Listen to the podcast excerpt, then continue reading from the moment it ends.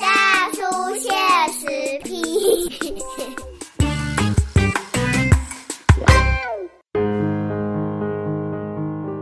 欢迎收听波多联播帮 FM 九九点一大千电台哈，我们现在这个阶段来到咱大叔现实批的时间了哈啊，这礼拜咱大叔现实批要来搞来批什么东西呢啊？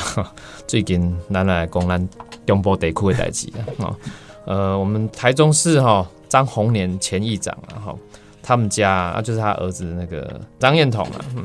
就是他们家全家铅中毒的事情啊，所以这个中医的自费，因为自费用药哈，中医自费用药啊，造成铅中毒。结果现在发现说哈，中药中毒的不止他们全家哦。那现在涉案的这个中医师啊，还有中药行啊，都已经移送法办。卫福部也有讲说，现在这个遇到的中毒的事件是零星少数个案。过去卫生单位每年会抽查六百多件中药原料，都没有发现有含铅。这一次的中毒显示，哈，大部分有问题的是来自于自费的中药。往后卫福部会针对这个部分加强检验，这是卫福部的说法了，哈。那当然，我们也看到很呃媒体的报道，哈。不止这一次的那个，就是张宏年议长他们全家的这个中毒而已，包含了这个一开始是这叫盛唐中医诊所，现在不止盛唐中医，包含什么九福中医诊所啦，然后现在最新的这礼拜又有一个康然中医诊所，也疑似哈也有发生这个这个重金属哈，这个中药里面含重金属的，那这些。医生哈，这些中医师哈，都陆续被移送法办，依照这个医师法来移送法办。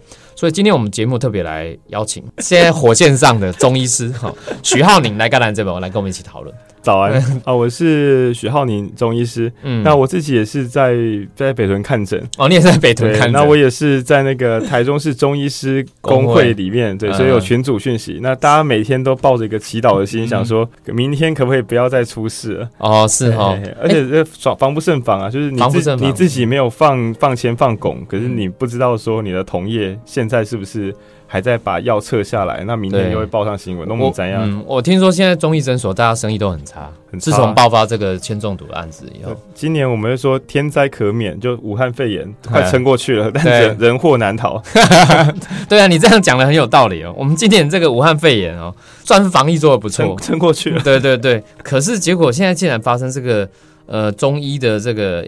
这个铅中毒的事情啊，是，所以我想要先来请教一下浩宁啊。照理讲，如果照卫福部的说法，他说每年会抽查六百多件，是这个原料啊，他都没有发现有含铅，应该不只是铅的问题，还有其他重金属，什么硫啊、一定有化验啊，什么都会做，没错，做化验。好，照理讲，他说啊，但是因为出事前叫自费药厂，对对。啊，其实哈，老实说，我们很多听众朋友都有看中医。对。的经验，那看中医其实，比如说，呃，我们常常会发现去健保就是药粉啊，哦，就科学中药，对对对对对。啊，我等下医生也讲，啊不，呃，自费，比如说有水药啊，还是什么其他的，哦，对，没错。所以很多人就是也因为看中医的人比较可能讲究养生什么之类的，对啊对啊，啊就是就会另外另外自费了，哈。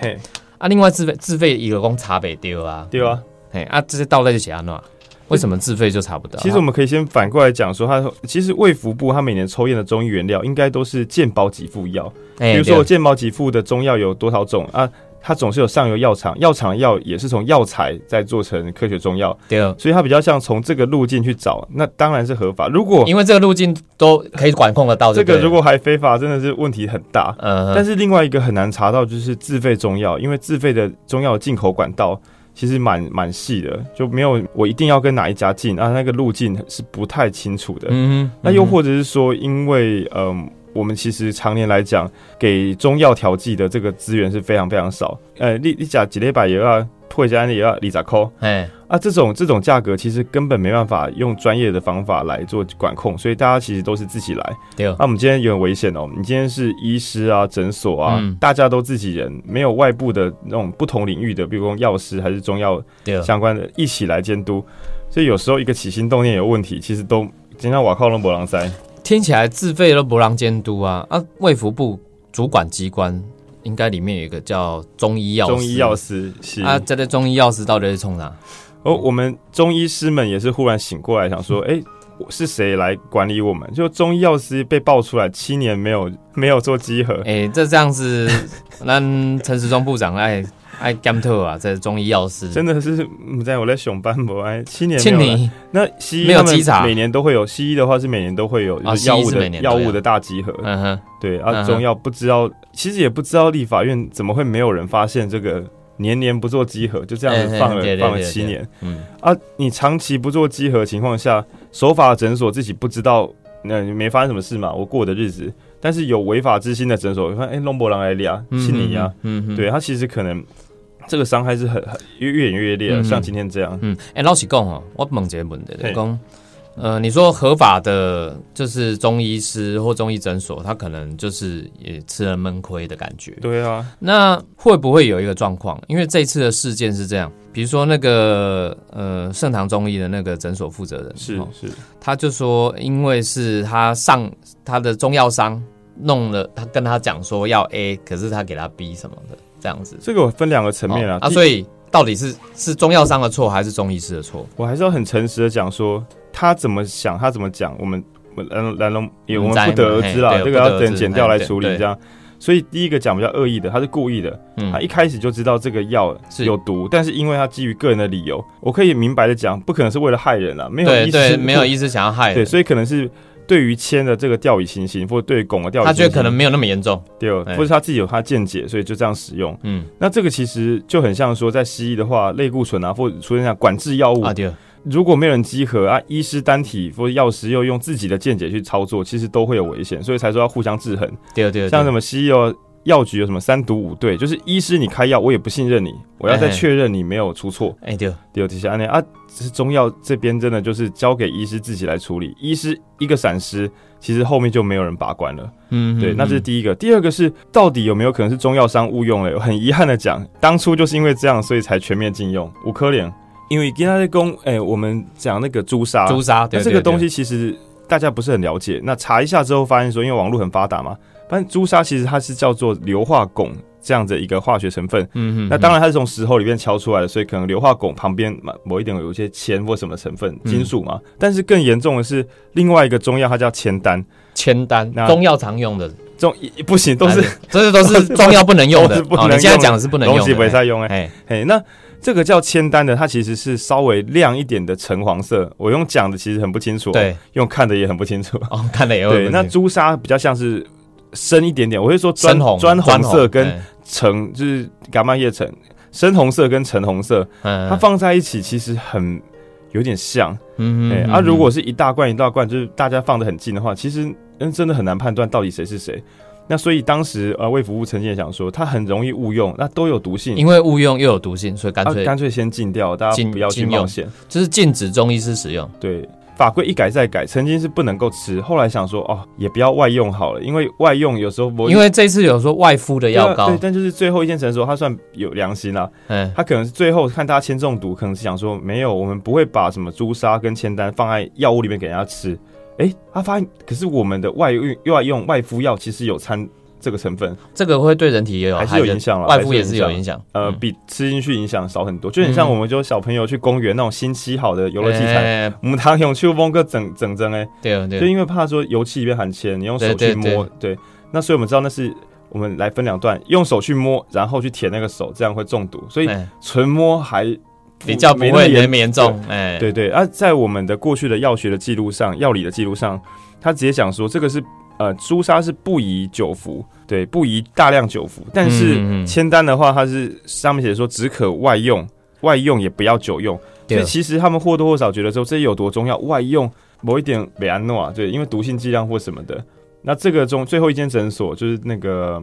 用外用药诊所，可能就是在这个边界上没有抓好，嗯，对，没有去 update 这一条知识。对，因为这一次那个我们看说张年这个前议长哈，是他说这个铅中毒，哎，铅中毒竟然可以那么严重，脑部说百分之四十受损，这个算很严重，对不对？很严重，很严重。所谓铅中毒，你可以想，铅中毒会引发什么？迟缓啊，疼痛啊，疼痛。对，我觉得一般人注意的迟缓疼痛，然后还有莫名其妙的，可能有一些整个人一变得有气无力的啊。嗯哼，但大致上是往这个方向。因为情况我身体也本来不好啊，情况 cứ 一直加一直加，情况都不好的一直加。其实急重症患者如果吃铅，有时候是很不好判断啊，因为他本来整个人就看起来比较没有力气一些些，比较虚一点点。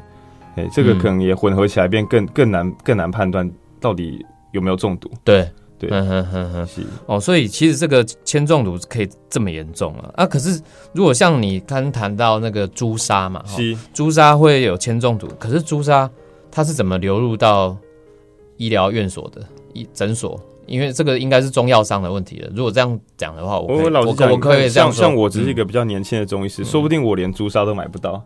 什么意思？朱砂还要？说不定没有为什么？因为管制嘛，没有人相信我。我一点我起来稽查呀。啊，我只是个菜鸟啊！我要买朱砂，我连管道都没有。所以你被搞中药商公，我爱有被朱砂还是什么什么单？我我有合理的想象啊。近代的中医早就没有朱砂可以用，但是二三十年前那些中医师那时候立法还没有过，朱砂是可以用的中药。对，所以那时候一定有往来。嗯，那可能只有这些中医师才知道说哪些药商是知道怎么提供的。嗯哼，对。那到到到底这怎么拿到的？这个我真的是不得而知。这样对对对，因为盖我款工叫做什么五宝散呐，什么就是以前的什么丹什么罐，嘿嘿，好像以前人就是开始吃了啊。对对，啊，为什么以前人吃没事，现在吃了会有事？就签中？因为我们要客观的讲，以前人吃一定有事啊，也有事，只只是没有去送没有去送验啊，又或者是说吃的时间的长度，或者说餐的比例。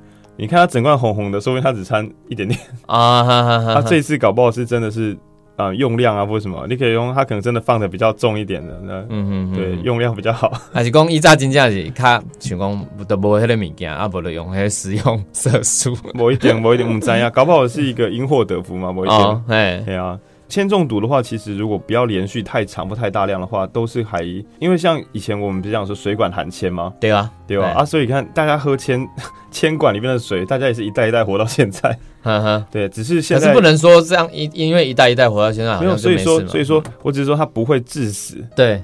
不能不会说致命，但是对你的健康有影响。对，所以我现在才会说水管全部都要把那个铅管都换掉。嗯哼，对。然后当然这个新的医药知识也让我们知道说，这个含铅的中药能免则免。那其实其实我在查资料的时候，我们因为现在中医界都在吵架说，所以这到底 用力不？那结果在以前论文里面是有写说，他有做一个做实验，就是说用古法去泡制，他是用水飞法。这个说来复杂，我们可能 再查看完。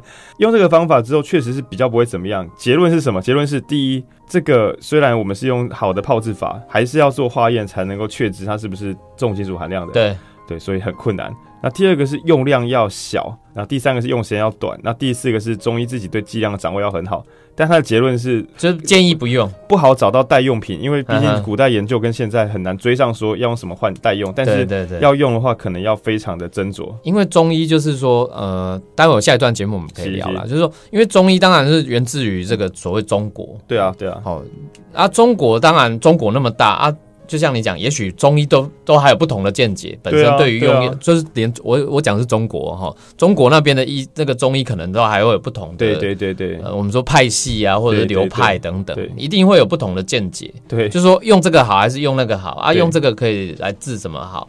啊，一定是这样啊。所以既然我像中医也是很博大精深哈，对他们他们的博大精深我们不能理解，但是就是说这个东西呃，我想相对复杂很多，所以当然就是。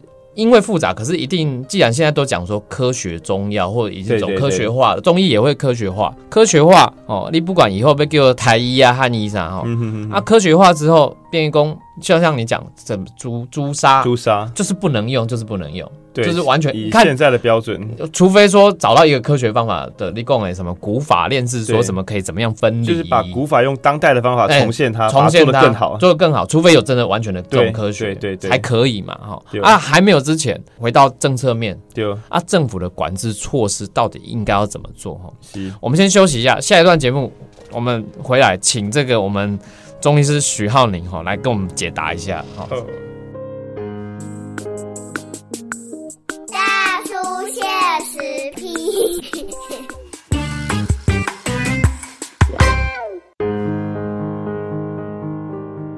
欢迎大家波多连播网 FM 九九点一大千电台，包老区正是啊，触笔公斤低啊，这段啊，咱是那个大叔现实皮的时间哈，今日来邀请到咱中医师哈徐浩宁来跟咱的这部，咱这盖这个中医师的这个哦，这个中药中毒的事件然后铅中毒、重金属的中毒事件，因为现在的是公陆陆续续现在已经有三间的诊所。出状况。嗯，呃，以台中市来讲，现在卫生局是全面的在在查嘛，因为全台湾，全台湾哦，全台湾哦，全台湾的全部的卫生局都出门了，对对，因为上一段节目来对的，就是讲浩尼嘛，大概讲就讲庆你啊，中医药师，中医药师超过七年没有做稽查。那现在变成说全面稽查嘛，百分之百全面稽查，所有的诊所都查。哎，应该是大大超大，因为人力也不足以全面稽查，来不及啊，所以来不及大量抽查，大量抽查。嗯，至少现在我们看到都在台中了，哈。对，就是这几家全部都在台中。台中的中医诊所有这么糟糕？来，赶快出来澄清一下。还有要求，因为我自己也在那个中医师的工会里面，其实大家真的是。就是一直给理事长加油打气啦，因为其实这个平常大家自己没有在用这些药啊，同业这样做的时候，其实要说切割也会觉得说，对啊，同业同一业之情这样，但是要说这个没关系，当然也是绝不可能。对对，那这更糟的是，像中医这样一而再再而三，我们讲白一点，不要说我是中医师，所以就护航自己人。嗯哼，就是我们中医界现在自己出来说，我们自己做送验。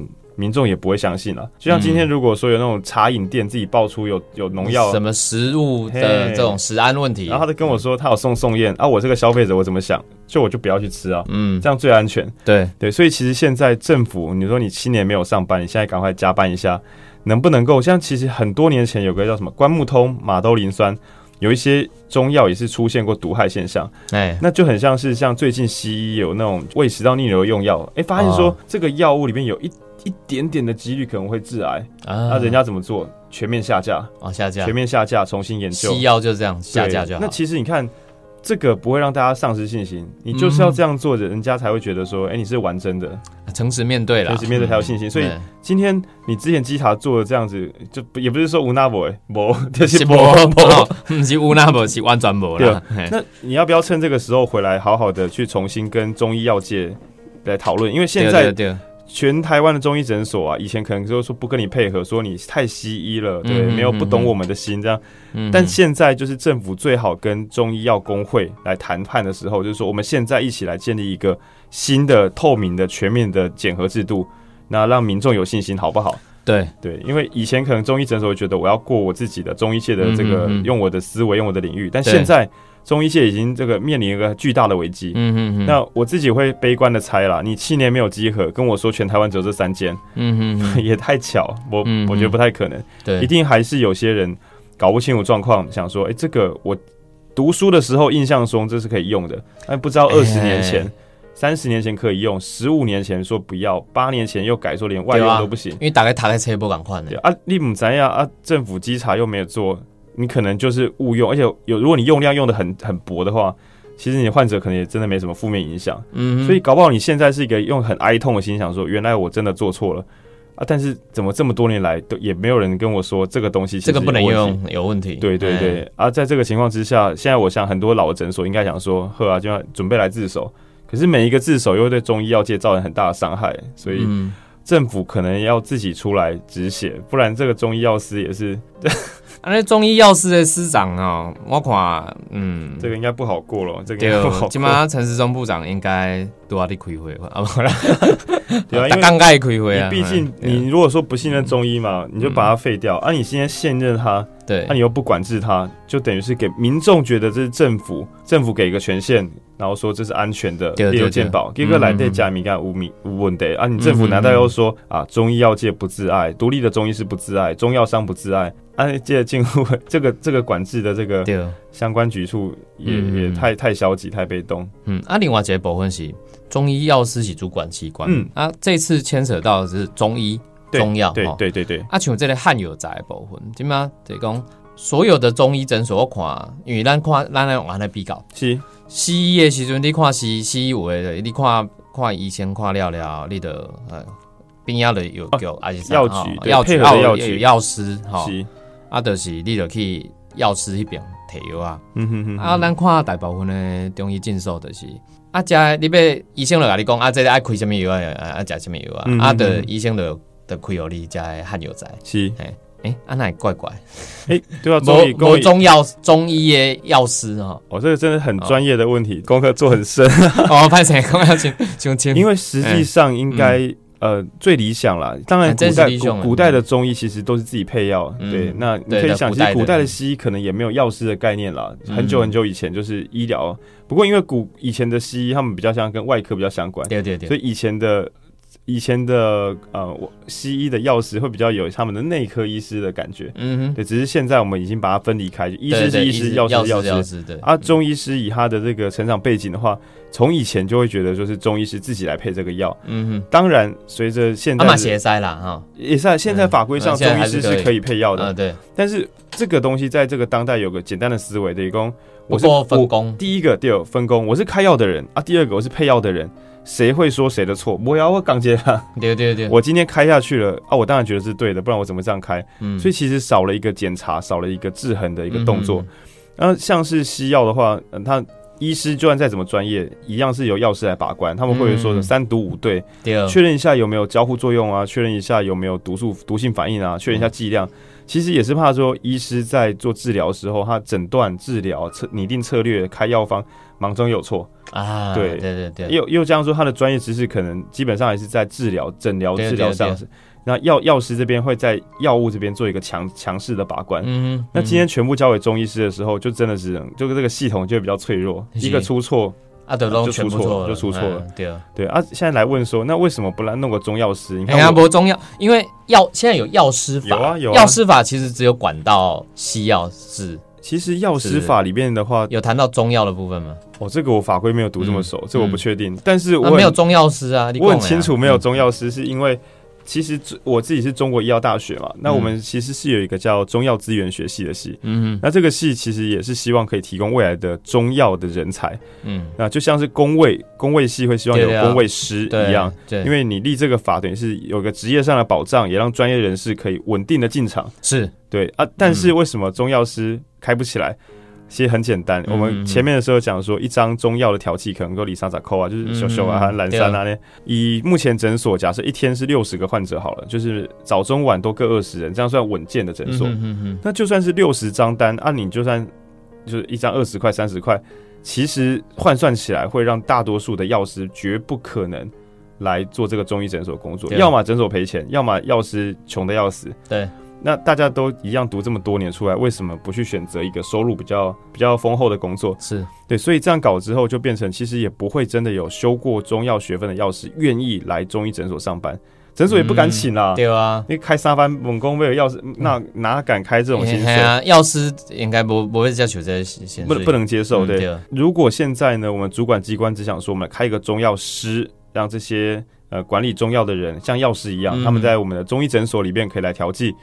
可是你点值还是就是那个死样子，鉴宝的点数对太低。如果他开那他帮忙去配啊，去对这些药，结果你给他这样的薪资，最后还是会导致说其实没有人要来上班。对啊，他就是他是一个就是人力资源的控管上的问题。对对对对对对，所以薪资太低，他自然而然这个需求就出不来。对，所以其实还是可能要看主管机关，你有心要做的话，供给的部分要先加强。对，供给部分加强。那像我们有比较乐观的想说，哎，为什么我们中医诊所不要像？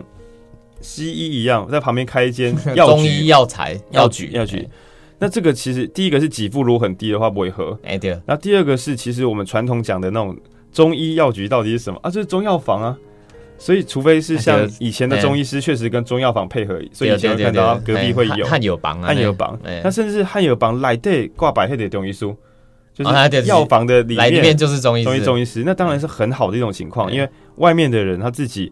知道说这个中药产业、中药的把关、中药药材的真伪，那中药是怎么使用，它有它的知识。那里边的话是专业看诊，所以如果说政府觉得这一套，哎，其实就是他他想要看到的，有中药中医药特色，但是又在政府监管之下的，嗯哼，那你可能给付要做，那你可能管理也要认真，对啊，趁这一波中医很一定很愿意跟政府配合，对对对对，不要再懈怠，对，这一波哈真的是。我想说，哦，看一连串的这些爆发这铅中毒的事情，中中药，哦，中医中药的这个铅中毒，我现在民众要重拾对中医药的一些信心，我觉得是当务之急啊！啊，这个其实政府机关的公，呃，主管机关的公，卫福部的这个中医药师一定要担负起相当的责任。是，哎，啊，这个责任的公，你好好的去对全台湾，不只是稽查部分，包含说其他制度面，台湾供，哎。哎，中药师要不要立法？哈，嗯嗯，啊，这当然，哎，我我们在咱听众来都有立法委员，应该是够了。好，咱咱拜托哈，咱立法委员哈，尤其伫这个卫环委员会家哈，爱好我来思考，对中医的这个这个呃，不只是说现在稽查管制，这个比较算是。已经算是在补救的作业了啊！可是你在最前端的，我们的这个制度面的东西，包含健保给付的东西，哈，包含这个人才的这些培育，人才的要的流流通的流向，哦，适不适合？哦，他们他们的这这个呃薪资水平啊等等，这都该做完整的考虑。对，好啊，这个东西。中医药师爱喝来修了哈，你要趁这个机会来帮我的中医的后辈平反一下。中医药师其实还有为什么大家都没有管他稽查？因为他这几年的时候开一个什么中医的学士啊，毕业后的训练制度。毕业后，对，他是学西医的，但是跟西医不太一样的是，人家西医是做一个完整训练，中医他是说你毕业后我你不能拿到开业的资格，你不能开诊所，但是你要来我的医院，你要跑完两年训练之后，你才能够。就是开诊所，好吧，这也没什么不对，就说给我更多训练，但是他的名额开的非常少。我举个例子，这个数字不准，一百个毕业生可能只有三十个人可以进到这些地方做训练，那这很可怕。还有可能有七十个、六十个人没有啊？那你第二年就会变成一百七十个人里边要竞争三十个。对啊。这样下去的话，其实很多中医师、年轻中医师他就挤不进那个窄门，之后变成诊所薪水也开始降他们薪水，想说反正我不怕你开业，我压力亏，哎啊，所以这是很糟糕的事情。对，那你说要训练，所以说所以很重要。你说这个训练很重要，你又不把名额开满，所以它到底重不重要？对，很奇怪。那第二个是呃。中医要读六年，现在是六。中医是六年，对，跟西医一样都六年。那这个对一个青青年轻人来讲是一个很长的历程。是啊，学费也不便宜。对。但是就是中医师竟然没有总额管制。嗯，对。他像总额管制，后来公姐就是说啊，西医每年可能是一千三，可能大约对，大约也许是一千七，反正一个固定数字。如果今天有新的医学系，比如说我好，我是嗯。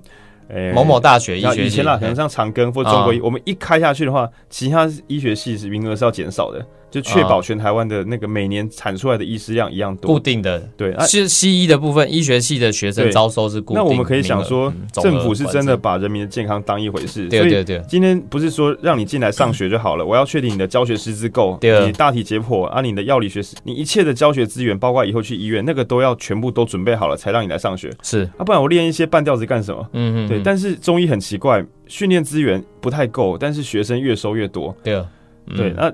当年轻医师现在很痛苦，就是说一边觉得自己被剥削，嗯，因为薪水在掉啊，然后加上说很难受有受训机会，然后第二方面你又看到一些前辈，嗯嗯，而且重康重加打康，对啊对啊，对，所以其实为什么之前年轻的一些比较关心政治的中医师，也没有人发现说中医药师他其实没有在做稽查，因为他不止这件事没做好，对，很多事情都还没做，前端未管制，后端训练容额开不够，再现在加上没有做稽查，嗯，现在大家。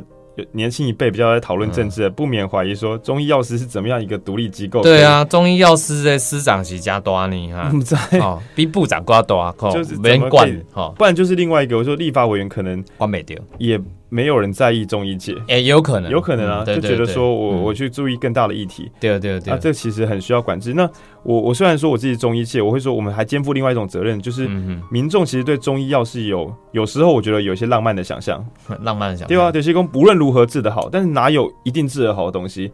那中医要有这个浪漫想象，为什么中医师反而很重要？因为有一种是东方的东方神秘力量。